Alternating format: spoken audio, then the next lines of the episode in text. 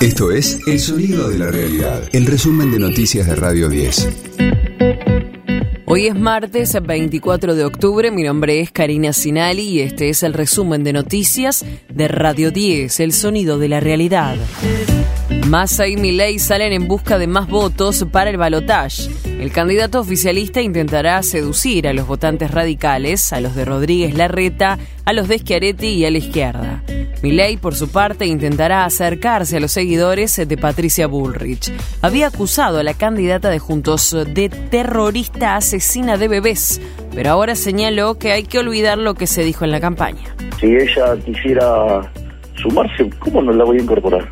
Digo, ella ha sido exitosa combatiendo las leyes de seguridad, por lo tanto no tenemos problema. O sea, acá, acá hubo una campaña que fue durísima. No resolvimos nuestras diferencias de la mejor manera posible y eso derivó en una situación tremendamente hostil. Pero yo estoy dispuesto a hacer tabula rasa. Yo estoy dispuesto a dejar todo eso en el pasado. Estoy dispuesto a no remover nada de eso por un objetivo más importante, que es ganarle al quiserismo. Debuta hoy un nuevo tipo de cambio para las exportaciones. Regirá para los próximos 30 días para estimular el ingreso de divisas.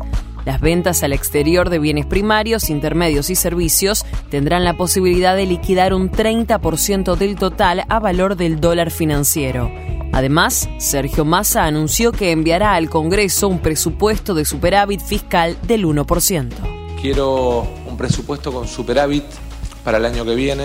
Quiero que nos pongamos como objetivo que el Congreso sancione un presupuesto con un punto de superávit para el año que viene y le he pedido al presidente de la Comisión de Presupuesto del Congreso que cite de manera inmediata a la Comisión de Presupuesto para el tratamiento de la separata.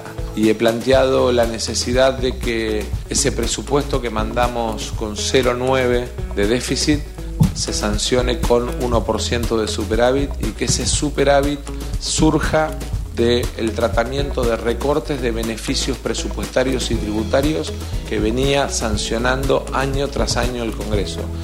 De lunes a viernes, desde las 6, escucha a Gustavo Silvestre. Mañana Silvestre. En Radio 10.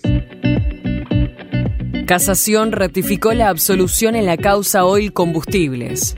Los jueces entendieron que no hubo fraude al Estado y que la empresa no tenía una deuda de 8 mil millones de pesos. Se confirmó así el fallo de 2021 por el que fueron absueltos los empresarios Cristóbal López y Fabián de Sousa. Confirmado, Argentina y Uruguay jugarán en la bombonera por las eliminatorias sudamericanas. El encuentro será el próximo 16 de noviembre. El partido, por la quinta fecha de la fase preliminar del Mundial 2026, no se disputará en Córdoba por pedido de los futbolistas y el cuerpo técnico. Radio 10, el sonido de la realidad. Cher reapareció con el primer álbum de Navidad de su carrera.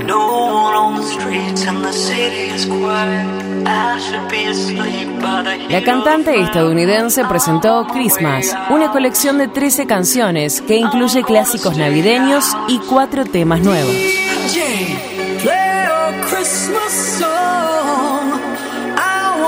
Tiene una lista estelar de colaboradores como Darlene Love, Stevie Wonder, Michael Bublé, Cindy Lauper y Tiga. Es el primer trabajo de Cher en cinco años y fue grabado en Los Ángeles y Londres con su antiguo productor Mac Taylor. Cher es la única artista que tuvo una canción número uno en seis décadas diferentes y apuesta a conseguirlo también en la actual. Este fue el diario del martes 24 de octubre de Radio 10, El Sonido de la Realidad.